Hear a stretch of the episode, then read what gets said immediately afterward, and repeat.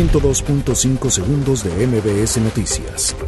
La Secretaría de Energía asegura que Refinería Dos Bocas va de acuerdo con el programa establecido. Andrés Manuel López Obrador afirma que garantizará seguridad y tranquilidad en el país. Gobierno de México rechaza recomendación sobre estancias infantiles. PAN lamenta estancamiento económico en México. La Secretaría de Salud confirma noveno caso de sarampión importado. Destaca modelo de atención a mujeres víctimas de violencia en centros de justicia. Matan a hombre en Corregidora Querétaro. No hay detenidos. Lluvias en Fresnillo provocan inundaciones y daños en casas. Capturan en Colombia a Carlos M., jefe de finanzas del Clan del Golfo.